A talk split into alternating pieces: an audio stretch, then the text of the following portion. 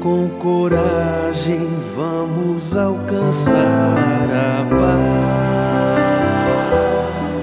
construindo a paz, a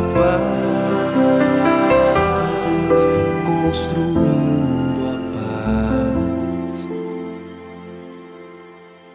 Olá, amigos.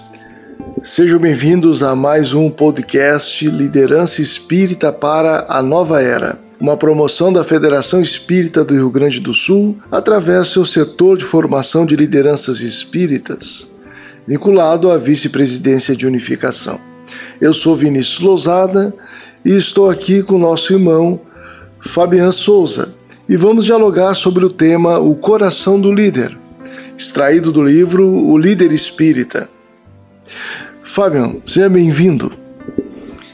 Gratidão, uma alegria estar participando desse décimo episódio desse projeto que iniciou em 2018 e certamente adentrará os próximos meses, o próximo ano, porque certamente é um projeto fundamental a todos aqueles que se propõem a tarefa da liderança e da unificação.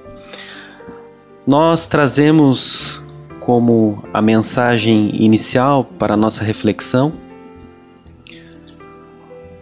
do livro Fonte Viva, pela psicografia de Francisco Cândido Xavier, a mensagem intitulada Guardemos o Coração pelo Espírito de Emmanuel.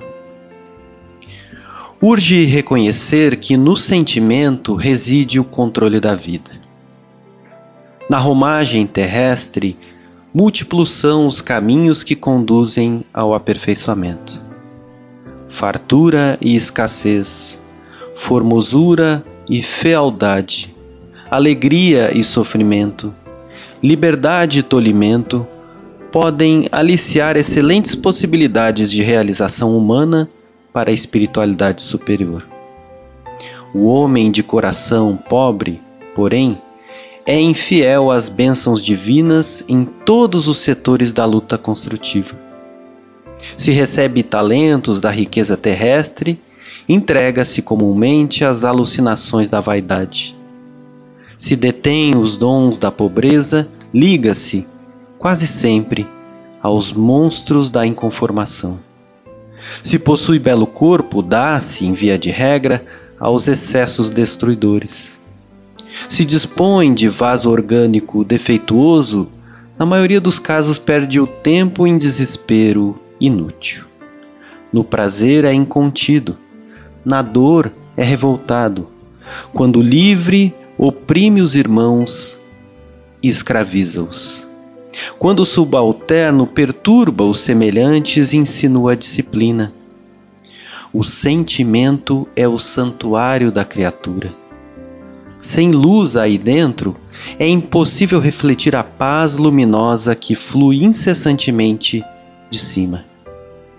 Ofereçamos ao Senhor um coração firme e terno, para que as divinas mãos nele gravem os augustos desígnios.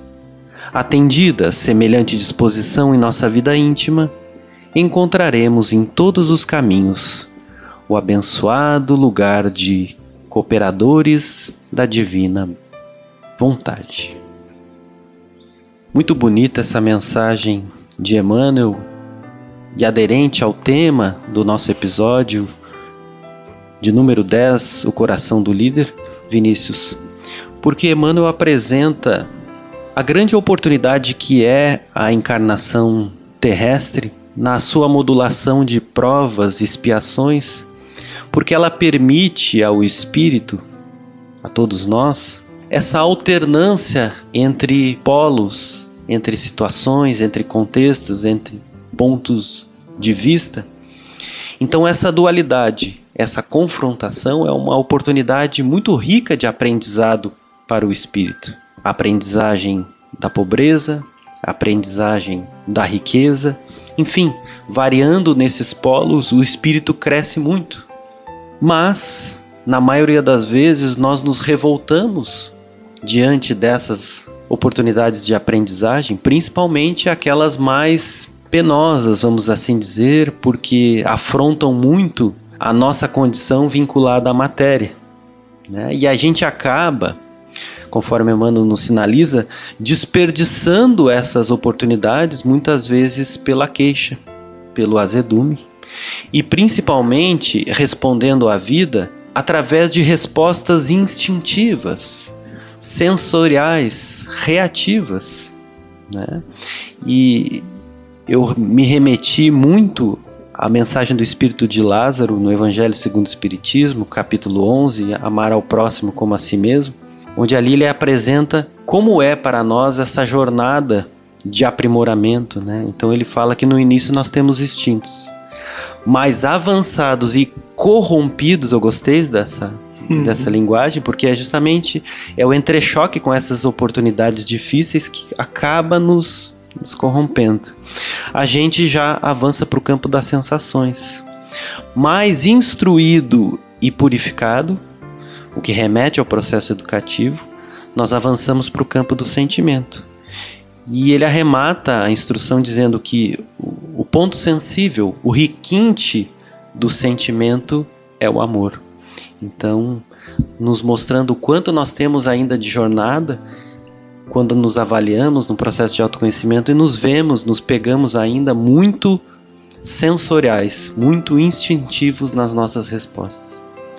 Muito oportuna essa tua lembrança, essa página do Espírito Lázaro, porque se refere muito à ideia que deu a base, inclusive, à campanha que foi de modo mais permanente desenvolvida na nossa federativa estadual, que é a campanha da educação dos sentimentos, onde nós vamos procurar compreender à luz do evangelho e da doutrina espírita esse caminho que nós precisamos desenvolver de aprimorar o sentimento e lidar com os instintos de modo que eles não nos dominem, para que alcancemos a nossa própria espiritualização, aproveitando com valor os conteúdos que recolhemos na doutrina. E isso está muito bem conectado com a página de Emmanuel e o conteúdo do nosso encontro de hoje. Porque nós estamos refletindo em torno de liderança e o tema do coração do líder diz respeito a esses valores, a esses sentimentos que precisam ser desenvolvidos para que o indivíduo que assumiu postos de liderança na seara espírita possa dar conta do seu dever, e é bom lembrar, dever assumido antes mesmo da atual reencarnação. Enquanto tu falavas, eu me recordava do livro Os Mensageiros, de André Luiz, pela psicografia de Chico Xavier, e que nos traz ali vários exemplos de companheiros que estruturaram o programa reencarnatório no campo da mediunidade, da comunicação espírita, da difusão do evangelho, e que por conta desse mergulho na matéria e a própria fragilidade humana, malograram naqueles propósitos superiores. A liderança ela está alinhada dentro dos propósitos divinos, a lei de sociedade, onde na cooperação recebemos o amparo dos que nos antecederam na senda evolutiva para que possamos avançar e também temos obrigação moral de estender a mão aos que estão na retaguarda. Mas para que nós possamos, situando-nos no contexto de liderança, atender a esse compromisso de modo a iluminarmos outros corações, iluminando o nosso, nós precisamos prestar atenção também nessa mensagem de Emmanuel. Diz o benfeitor que o, o sentimento é o santuário da criatura. Sem luz aí dentro, é impossível refletir a paz que flui incessantemente de cima. Olha que importante essa consideração do benfeitor, porque se trouxermos para o cenário da liderança, um líder cujos sentimentos não estão enobrecidos é incapaz de ofertar nobreza de forma a influenciar positivamente aqueles que estão sob a sua liderança a realizar as tarefas com denodo entusiasmo, objetivando o atendimento do, dos fins em comum, com entusiasmo e, mais ainda, estribados no caráter que ele apresenta. O líder precisa viver os valores que ventila nas suas ações, nas suas falas. É preciso uma coerência, portanto, com essas diretrizes do Evangelho. E aí o Emmanuel também vai propor: ofereçamos ao Senhor um coração firme e terno, para que as divinas mãos nele gravem os augustos desígnios. Quer dizer, transformemos o nosso coração, evangelizemos o nosso coração, para que, colocando no contexto da senda da liderança espírita, através do nosso próprio coração, possamos fazer refletir essa luz que vem de cima, como também aquilo que o Senhor espera de nós e que os nossos irmãos de caminhada precisam compartilhar conosco. Esse é só o início da conversa, imagina o resto. Interessante que os autores, Maria Elizabeth da Silva Barbieri e Gabriel Nogueira Salum, abrem este capítulo, O Coração do Líder, do livro Líder Espírita, com a seguinte frase, Vinícius: Aprender a liderar inclui necessariamente a capacidade de gostar de gente e, acima de tudo, agir bem com as pessoas. Muito importante inaugurar, vamos dizer assim, este capítulo num livro sobre liderança, porque eu penso que muitos de nós ao adentrarmos ao campo, principalmente de aprendizado em torno da liderança, colocamos a nossa atenção tão somente nas habilidades intelectuais envolvidas no processo de liderança. O conhecimento, as técnicas de gestão, de liderança, de delegação, de feedback, e acabamos nos esquecendo dessa que é uma das principais habilidades a serem desenvolvidas, que são as habilidades que gravitam em torno do coração do líder, as habilidades nas relações interpessoais né? e principalmente esse amor ao próximo efetivamente colocado em ação, onde a gente vai ver a partir de agora algumas referências que os autores trazem desse amor que não se faz estático, desse amor que se faz dinâmico e se faz através dos movimentos de liderança. É um capítulo que nos traz as virtudes, diríamos assim, pedagógicas que o líder precisa desenvolver junto ao próprio coração, à sua vida emocional, para que possa dar conta do dever de conduzir outros corações aos melhores propósitos da vida. No nosso caso, o líder espírita para que possa, com as suas equipes de trabalho, atender efetivamente o combate ao materialismo, de forma que todos nós caminhemos juntos, educando os nossos sentimentos e nos espiritualizando. E aí eu gostaria de destacar rapidamente para dar àquele que nos ouve assim uma noção geral do capítulo.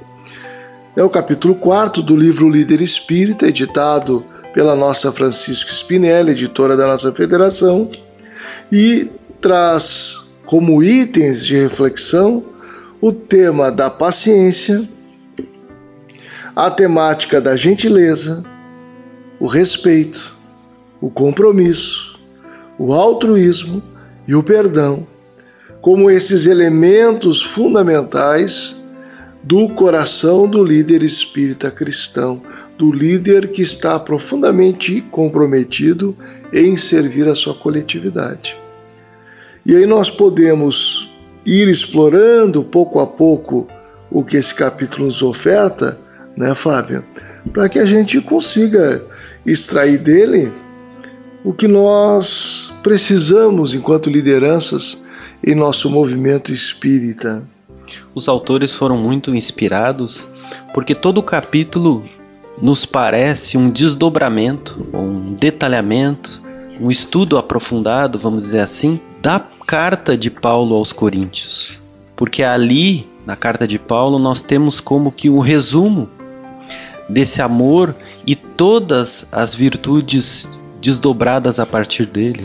Então, o amor é paciente, é benigno, O amor não é invejoso, não trata com leviandade, não se porta com indecência, não busca os seus interesses, não se irrita, não suspeita mal, não folga com a injustiça, mas folga com a verdade. O amor tudo tolera, tudo crê, tudo espera, tudo suporta.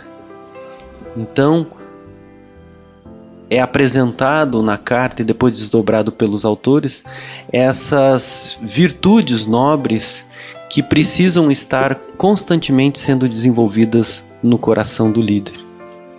Mas a gente muitas vezes apresenta diante dos convites que nos chegam, muitas vezes convites da própria vida para assumirmos postos de liderança e quando nós nos deparamos com essas habilidades necessárias, principalmente essa habilidade do amor, do coração do líder, a nossa resposta instintiva e sensorial muitas vezes é: chega, isso é impossível. Se é assim, não quero nem tentar liderar. A resposta que a gente observa como padrão: não estou pronto ainda. Isso, isso é muito, né? para que eu possa desenvolver logo a minha atividade. E, e o capítulo ele vai sendo aberto com uma reflexão de Allan Kardec no Viagem Espírita, já direcionando inclusive o entendimento de que se cabe ao líder desenvolver um coração evangelizado, é logo esse o propósito da própria doutrina, dizendo assim: o que se busca na doutrina é antes de tudo, o que toca o coração. Quer dizer, aquilo que diz respeito aos, às nossas mudanças morais, à elevação dos nossos sentimentos, não é? E na verdade não é um requisito para liderarmos, é um requisito para evoluirmos. Uhum. É a condição necessária. Então, independente de eu estar ou assumir um posto de liderança onde quer que seja, ou no próprio movimento espírita, o requisito da habilidade do desenvolvimento das virtudes do coração é uma necessidade da nossa caminhada como espíritos imortais. É algo inevitável, líder ou não, esse cumprimento da lei divina que é a nossa fatalidade a de evoluir, evoluir em busca da perfeição que nos seja possível. Eu acredito que a gente pode então ir dialogando pouco a pouco sobre essas virtudes que vão nos dar o entendimento de que liderar na seara espírita é uma tarefa também autoeducativa. Lembrando que a base da liderança espírita é o amor. E sendo o amor esse sentimento de dever, Diz o Espírito Sanson em O Evangelho segundo o Espiritismo, esse ex-membro da Sociedade Espírita de Paris. Amar é ser leal, probo, consciencioso, para fazer aos outros o que gostaríamos que os outros nos fizessem. Uma definição do amor que vincula esse sentimento ao culto ao dever. Então, nós vamos compreender no contexto da liderança espírita cristã o exercício da liderança como um ato de amor. E esse gosto de gente como a materialização desse sentimento na convivência. E aí tu lembravas nas nossas anotações para esse estudo o ágape ou a festa do amor cristão, praticada entre os primeiros cristãos, que esse encontro de confraternização, de troca de experiência mútua, de convivência inclusive com as diversidades dentro do contexto de uma equipe, de uma comunidade de trabalho cristão. Mas aí os autores vão nos chamando para essa liderança amorosa, porque servir é amar, há algumas virtudes que nós somos convidados a desenvolver. A primeira delas é paciência. Então, o que, que nós podemos refletir sobre isso? Penso que o mais importante quando refletimos em torno da paciência é não confundi-la com omissão. Muitas vezes nos deparamos com lideranças encobrindo a sua omissão sob essa falsa roupagem de tolerância, de fraternidade, desenvolvendo discursos de alteridade, de respeito ao próximo, mas ao mesmo tempo confundindo tudo isso e acumpliciando com o erro, comprometendo assim a sua ação de liderança no meio que esteja e a própria instituição. Então, o primeiro alerta é que paciência não é omissão.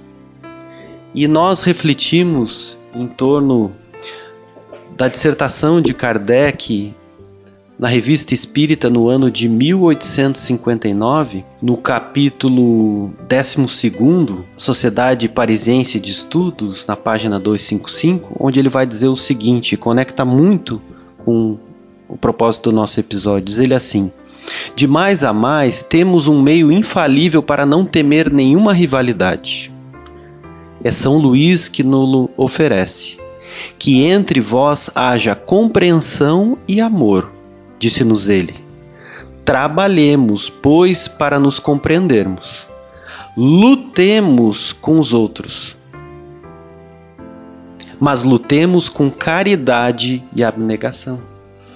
Então, diante desses conflitos, é preciso sim a paciência, mas a paciência ativa a paciência que necessariamente não se acumplicia com os erros né? e aponta e luta, claro, balizada, limitada pelo amor, né? pela caridade, que devem ser essas, essas divisas, esses limitadores para também não avançarmos para uma reação sensorial instintiva.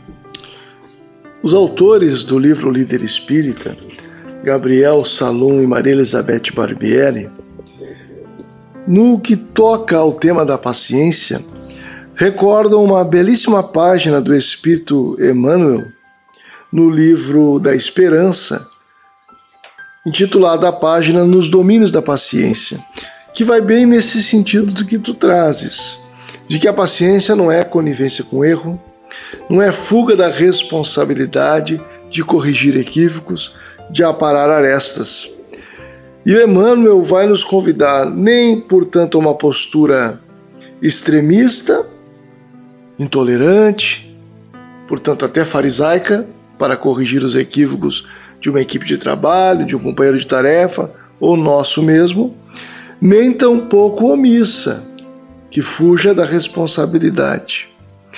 E adiante o Emmanuel nos recorda, esse nobre benfeitor, que a paciência, ao contrário disso, é um recurso que nós temos para encontrar os meios de remover os entraves da tarefa. O meio de nós identificarmos uma situação infeliz, compreendê-la e articular as possibilidades da sua solução. É uma resignação ativa, diríamos nós, que nos permite observar o problema, articular solução em prol do interesse do bem de todos, tanto quanto do esclarecimento geral. Daí que o líder espírita não foge, ou não deverá fugir, de problemas. Deverá encarar os conflitos, como já dialogamos aqui um momento a respeito em outros episódios, como a possibilidade de crescimento da equipe dele próprio para ser enfrentada com positividade e transformado positivamente o conflito. Lembrando que Jesus Cristo jamais se eximiu, o nosso guia modelo, o maior líder que já viveu sobre a terra e é o nosso líder na sua condição de governador espiritual do planeta, como anota o próprio benfeitor Emmanuel no livro A Caminho da Luz nunca se eximiu Cristo de enfrentar as dificuldades do caminho, inclusive aquelas colocadas pelos seus próprios liderados. Pelo contrário, mas foi mostrando a senda do equacionar das problemáticas sob o ponto de vista da vida espiritual, que é a chave que nos permite lidar com essas situações com a serenidade que a virtude da paciência nos pede, não é? E os autores nos colocam de uma maneira muito oportuna que a paciência é autocontrole de emoções, sentimentos e desejos a fim de propiciar a alguém a gestão do seu presente e do seu futuro para que não sejamos joguete das situações. Portanto, eles nos apresentam a virtude da paciência como uma condição muito mais para dentro do líder do que para fora. Uma virtude a ser desenvolvida do líder para com ele mesmo, para que ele tenha diante dos conflitos esse autocontrole das emoções, dos seus sentimentos, para que as suas respostas não sejam tão somente sensoriais e instintivas, mas para que avancem conectando com a mensagem de Lázaro para o campo dos sentimentos mais enobrecidos e para o amor. E eles colocam como os requisitos necessários para estabelecer essa paciência que se espera do líder o estabelecimento da cultura do diálogo, paciência para capacitar permanentemente a equipe, os voluntários e principalmente a si mesmo, para identificar as habilidades e atender às necessidades de cada um. Compartilhar a visão é preciso paciência, de modo a influenciar a equipe em buscar esse objetivo comum. Paciência para administrar conflitos, para recomeçar a cada dia a tarefa abençoada de cultivo de tudo aquilo que nos é confiado. Então a paciência é uma virtude. A virtude sempre que há resistência voluntária ao arrastamento dos maus pendores, né, como dizem os espíritos na questão 893 de O Livro dos Espíritos. Então, por vezes o líder resistirá, por vezes não, né? por vezes, e é natural que ocorra, virá esse rompante da nossa herança ancestral. Mas o importante é que a cada momento nós possamos empreender esse esforço para vivenciar o máximo possível a paciência nas relações com os liderados. Interessante quando tu nos trazias essa questão da paciência como autocontrole, porque nos leva a ponderar que, sem sombra de dúvida, o líder espírita precisa ser líder de si mesmo também. É alguém que vai gerenciar suas emoções, é alguém que vai, vai ter sempre clareza da necessidade da presença da questão 919 de O Livro dos Espíritos na sua vida. Quando Santo Agostinho recomenda o conhece a ti mesmo como recurso para que nós possamos conhecer nossas imperfeições, corrigir-nos, superar nossas tentações e tornarmos-nos criatura melhor. E a paciência vai pedindo também uma certa lucidez, para que o indivíduo não seja no estado colérico, no estado de nervosismo, num domínio de uma emoção perturbadora sobre ele em algum conflito, joguete das circunstâncias em que ele vai conduzindo a caravana, que é a sua equipe de trabalho, a caminhos que são insalubres, inadequados ao propósito superior que, para o qual estão direcionados. E aí, quando tu trazias essa síntese aqui, de que é necessário paciência para o quê? Acredito que a gente pode refletir um pouquinho mais, até no sentido prático, em cada um desses itens juntos. Como, por exemplo, para estabelecer a cultura do diálogo.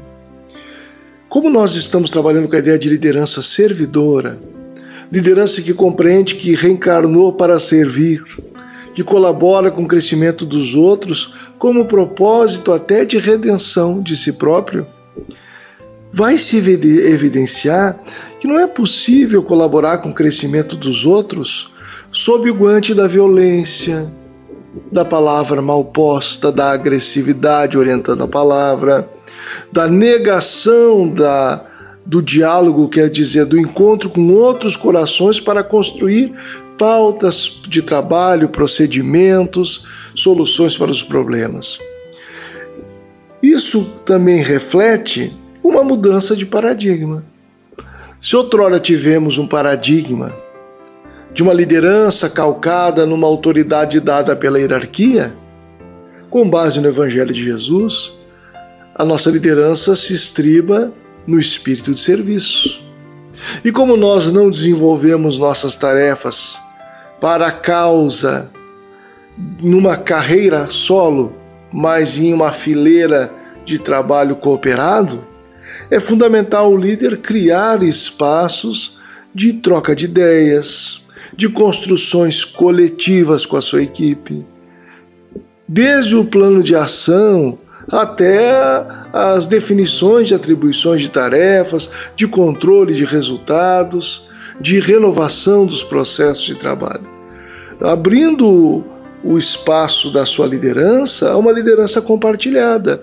Até porque nesse exercício do diálogo e da liderança compartilhada, ele também está preparando novos líderes, que é um dever moral do líder. Então, nós vamos perceber que a liderança sem diálogo, ela se torna impaciente, autocrática e não raro intolerante e excludente. Porque sem diálogo eu não compreendo o outro que possa ter uma visão muito diferente da minha.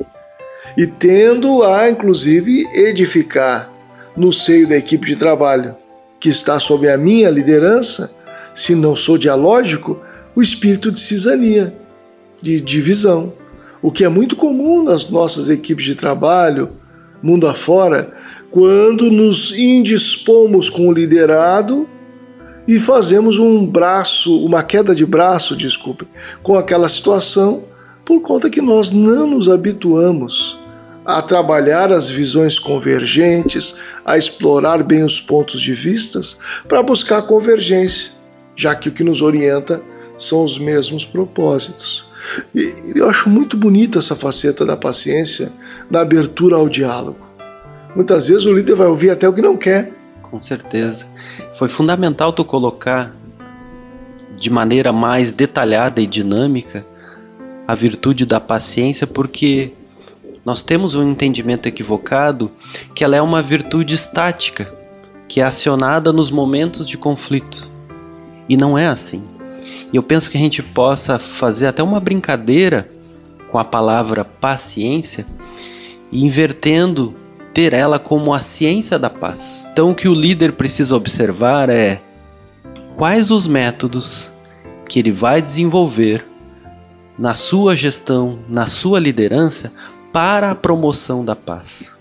E adentrando aos requisitos que os autores colocaram em torno da paciência, Tu já comentaste a cultura do diálogo, abrir a todos os companheiros, deixar o mais claro possível todos os objetivos, a missão, a visão, os valores daquilo que se está se empreendendo e para onde e os objetivos que se quer atingir. Então, deixando claro, comunicando, dialogando, certamente eu estou promovendo a paz, uma pacificação, que, se não for total, será ao menos a melhor possível. Capacitando permanentemente a nós mesmos e aos liderados, nós também estamos atenuando a possibilidade de acontecer um erro por falta dessa capacitação. Então, promover a capacitação é estar trabalhando a paciência no sentido de estar promovendo a paz. E a capacitação dos nossos voluntários, ela exige realmente paciência, porque é o mesmo fato que se dá conosco.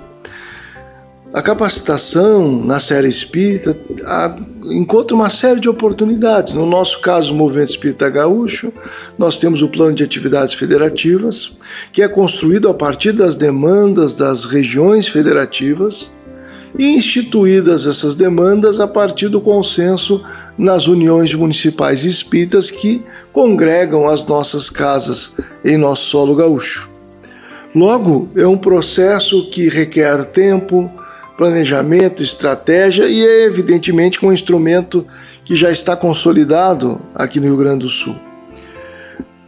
Mas é importante lembrar que não é a frequência uma ou duas oficinas que capacita o trabalhador espírita às variadas tarefas na casa espírita.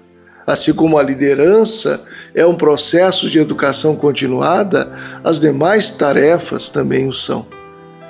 E que vão pedir uma acurada paciência ou esse exercício da ciência da paz, como tu te referes, para perceber que cada qual tem uma etapa de aprendizagem, que há despertares distintos para algumas nuances da tarefa e que é necessário algumas vezes, apesar das pessoas serem as pessoas serem espíritas convictos, sensibilizar continuamente os companheiros para que possam se envolver, abrindo a sua agenda a vivências de capacitação, de preparação para os labores. Porque é natural que nós pensemos, não, eu já fiz aquele curso, eu já sei aquela atividade, eu já sou evangelizador há algumas décadas, eu já sou facilitador, e daqui a pouco na nossa equipe de trabalho, nós vamos perceber que como o mundo progride, as instituições também, os indivíduos precisam acompanhar essa esfera de progresso instituída pela lei divina. Um outro item que me parece oportuno destacar é a questão de identificar habilidades e necessidades. Como é que tu vês isso, Fábio?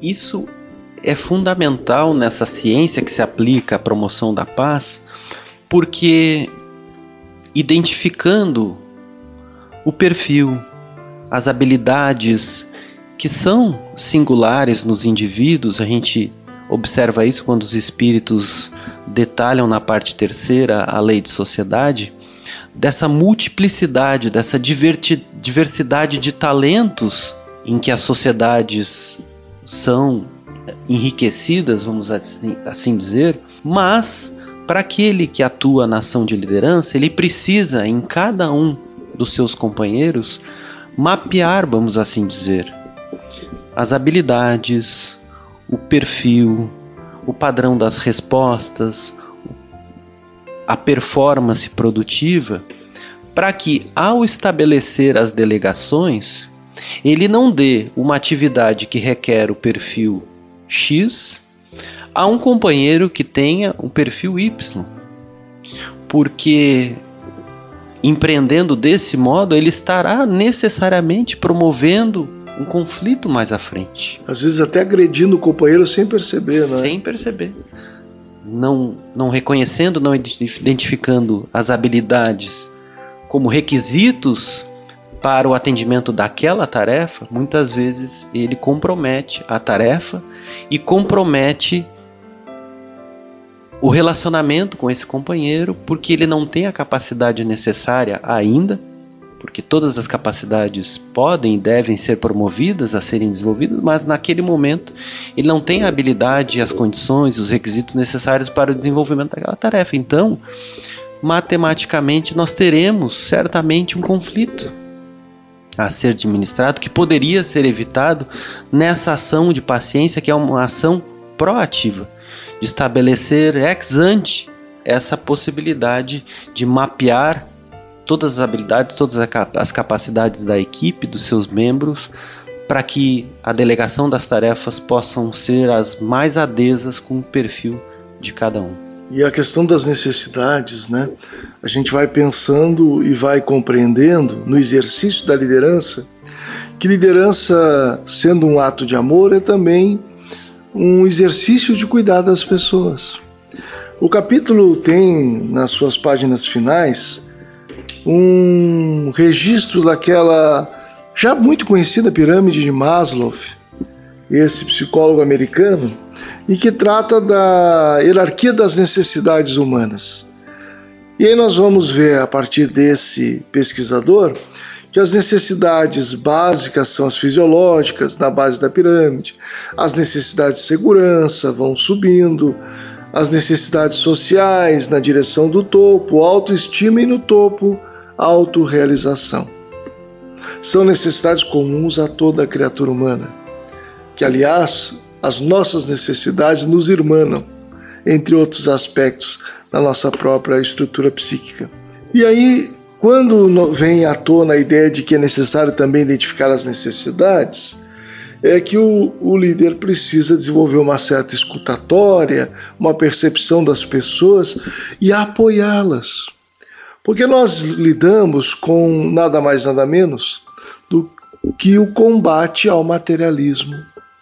e as ilusões e o erro que se desdobram por consequência do materialismo.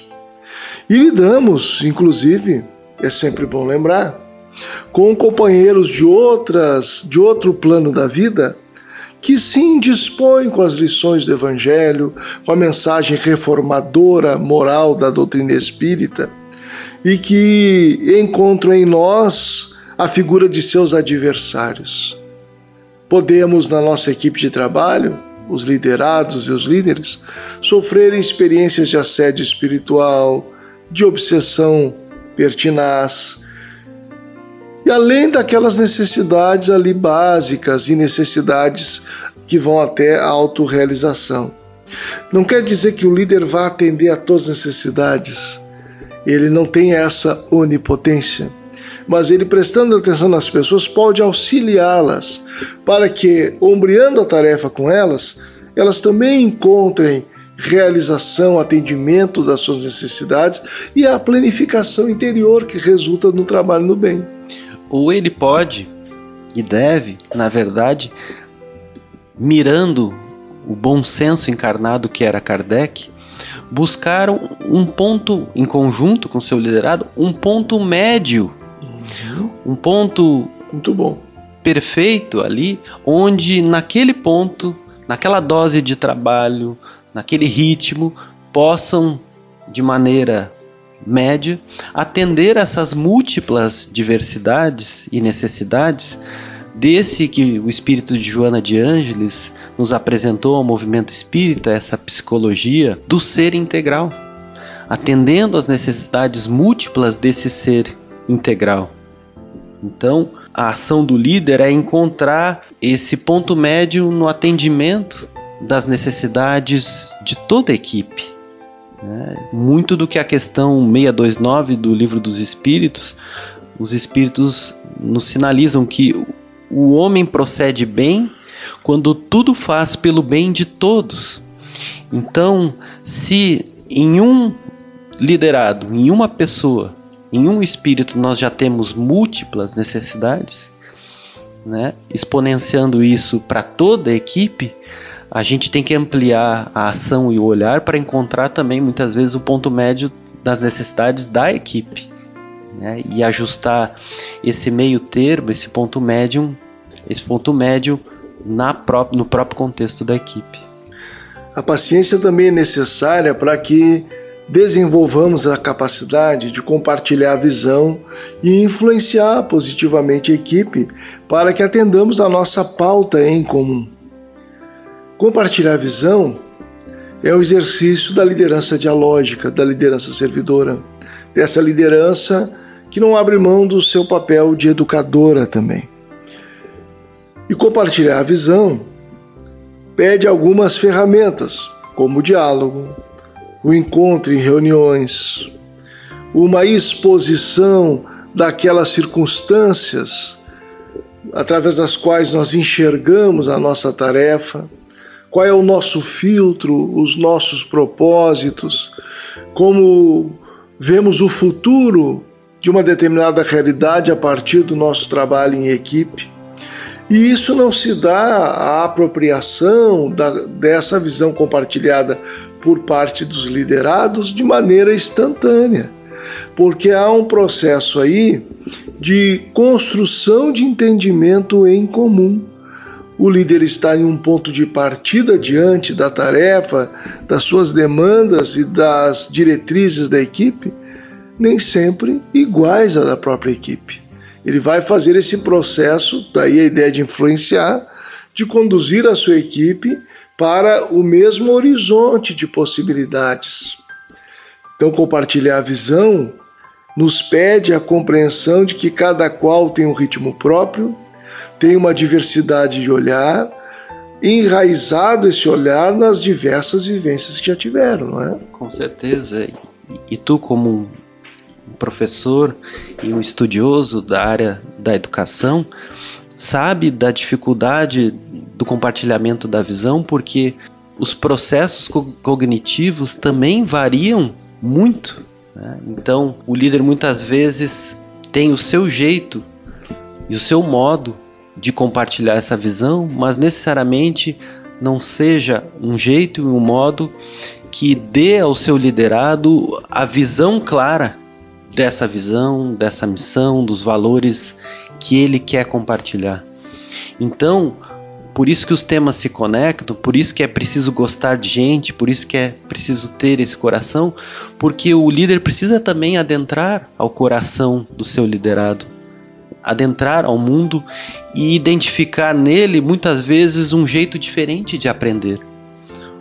Uma forma que muitas vezes foge ao padrão comum de ter o entendimento dessa visão. Então, de maneira particularizada, de forma personalizada, muitas vezes o líder precisa empreender esse compartilhamento de uma forma específica, direta ao coração daquele liderado.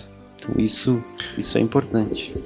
Eu lembro de que o nosso divino educador Jesus, há mais de dois mil anos, está compartilhando a sua visão de futuro para a humanidade com nós outros através do seu evangelho e que nós, ao longo das nossas vidas sucessivas, manifestamos diferentes compreensões dessa visão compartilhada do reino dos céus e passamos a criar as várias escolas religiosas. E até mesmo nas messes do Consolador vez por outra nos aventuramos a caminharmos um pouco distantes do pensamento de Allan Kardec, das diretrizes do Evangelho e até somos tentados pelo homem velho que habita em nós a desenvolvermos escolas à parte. Temos a história do, do Espiritismo, registro de algumas experiências assim. E aí vejamos então como não é tão simples assim constituir o compartilhamento de visão. Allan Kardec, em A Revista Espírita, tem dois artigos dirigidos a, aos espíritas contemporâneos, dois que eu me lembro nesse momento, que vão alertar um cisma que se tentava criar. Um era sobre a, as considerações sobre a prece, para que porque havia algumas criaturas que achavam que as atividades espíritas não deveriam ter prece. E Kardec escreve um artigo explicando à luz da ciência espírita o porquê da prece, não entendida no Espiritismo como ritual religioso. E o outro é o Espiritismo independente, em que alguns companheiros queriam autonomia diante dessa figura que se chamava à época, as pessoas nomeavam o chefe do Espiritismo, esse líder que era Allan Kardec. Porque não admitiam a primazia do seu pensamento, justamente porque compreendiam mal o Espiritismo. Não se tratava da primazia do pensamento dele, mas era o resultado daquilo que os Espíritos ensinaram dentro de um controle universal do ensino dos Espíritos e da autoridade moral inconteste desse Espírito superior que era Allan Kardec. E sobre os conflitos, não podemos esquecer que eles pedem muita paciência para que a gente não se apresse no entendimento deles, para que nós não venhamos a tomar partidos, que não tomemos partidos, quer dizer, que não venhamos a fazer parte da disputa em contradição com os nossos irmãos de caminhada. Pede paciência para encontrar estratégias de solução, para perceber qual é a necessidade não atendida que deu margem àquele conflito a fim de atendê-la, se for uma necessidade autêntica, construindo pontes de entendimento, de colaboração, para que todos, servindo, sejamos felizes. E não venhamos a atender por simplesmente o capricho de alguém movido por um ego infantil.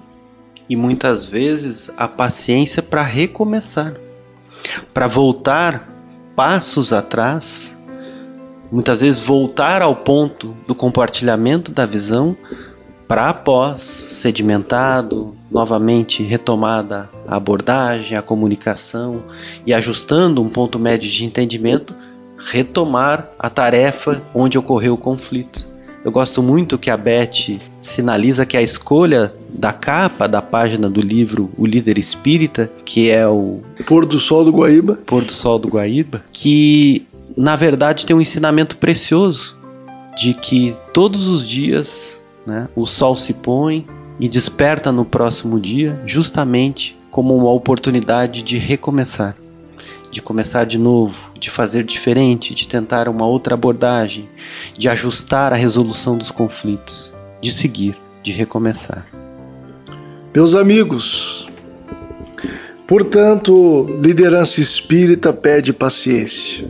É sempre tempo de recomeçar para o líder espírita. Não há obviedade nos trabalhos em equipe. Sempre é bom retomar as, as considerações, as demandas, as diretrizes estabelecidas, as decisões coletivas, refrescando a memória e animando o coração no serviço. As nossas equipes nos pedem paciência tanto quanto nós necessitamos, como devedores que somos de todos, da paciência daqueles que nos acompanham no trabalho da liderança. Nós agradecemos a presença de vocês conosco em mais esse podcast. E aproveitamos para lhes solicitar que compartilhem com seus amigos, companheiros de trabalho nas nossas lides e dentro das possibilidades, deem-nos inclusive um feedback para que possamos perceber a efetividade das reflexões ou não que estamos a propor aqui, junto às necessidades daqueles que nos ouvem. O e-mail para o contato, para o envio de sugestões, críticas é podcastliderançaespírita@fergs.org.br. Vamos ao nosso momento literário com a nossa irmã Carolina Reis da área de infância e juventude da nossa federativa, com o texto Palavras da Vida, do livro Coração em Vida, psicografado por Chico Xavier, ditado por Maria Dolores. Levanta-te cada dia, pensa em Deus, louva e agradece, mesmo num lance de prece, a bênção de trabalhar. E cumpre as obrigações que a vida te deu às horas, doando a paz onde moras, partindo do próprio lar. Se resguardas na lembrança alguma ofensa sofrida, deixa a ofensa esquecida na luz eterna do bem. Não busques descanso inútil, trabalho é apoio preciso. Não afastes teu sorriso do coração de ninguém. Exerce a beneficência das palavras benfazejas. Se não tens o que desejas, contenta-se no que tens. Às vezes, para quem sofre, um momento de alegria, no abraço de simpatia, é sempre o melhor dos bens. Nunca esmoreça. Trabalho aprimora o mundo todo. Muita flor nasce do lodo, muito amparo vem da dor. Serve, ensina e reconforta, na fé viva que te alcança. Entre as luzes da esperança, começa o reino do amor.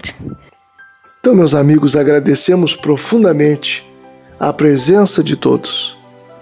Rogamos a Jesus que nos ampare na senda de servir liderando e liderar servindo, para que a nossa seara, sob as diretrizes da união, estabeleça a unificação segura, para que brilhe a luz do Evangelho aos corações que dele são necessitados. Muita paz a todos. Coragem vamos alcançar a paz.